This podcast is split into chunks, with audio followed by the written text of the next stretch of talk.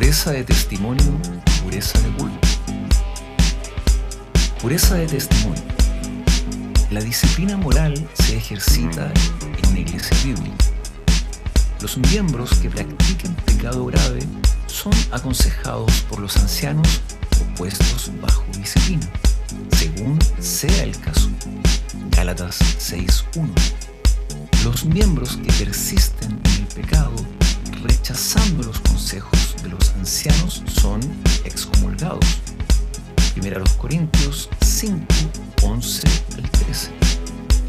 La iglesia bíblica no debe tener mala reputación en la comunidad como tolerante de pecados graves.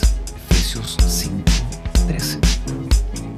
Se practica separación del mundo. Una iglesia legítima no tendrá comunión ni cooperación con otras iglesias u organizaciones religiosas que no mantienen la sana doctrina básica o que practican idolatría. La unidad sin la verdad es nada más que una conspiración impía. Segunda Corintios 6, 14 al 18. No practica el legalismo.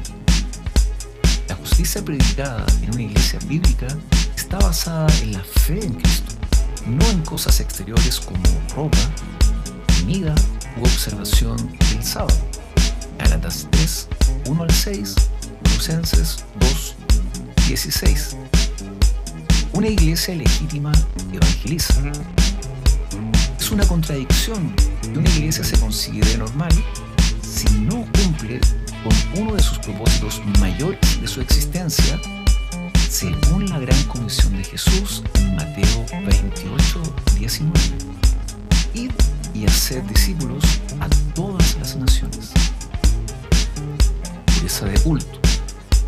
La palabra de Dios es predicada y enseñada fielmente, no el activismo social, ni teorías políticas, ni filosofías humanas, ni opiniones personales. Segunda de Timoteo 4, 1 y 2. Los sacramentos del bautismo y Santa Cena son administrados fielmente y no descuidados. Hechos 2, 42. Existe orden en los cultos. No hay ni bulla ni desorden. 1 Corintios 14, 23 y 40.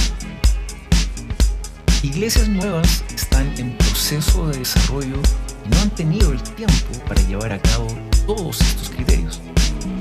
Esto es tolerable. La que no tiene excusa es una iglesia que antes conocía y los obedecía, pero después los abandonó. La iglesia de los Corintios era carnal, fuera de orden e inmoral. Sin embargo, Pablo los llamó iglesia de Dios. ¿Por qué lo hizo cuando la iglesia estaba en tal estado espiritual? Porque sabía que eran niños en Cristo y que les faltaba enseñanza. Habían salido de una cultura pagana. Era por falta de entendimiento. ¿Hubiera sido legítimo separarse de tal iglesia? No. Hasta que sea evidente que la iglesia no acepta correcciones y no está en camino al estándar bíblico, es mejor quedarse y luchar por el bienestar de los miembros.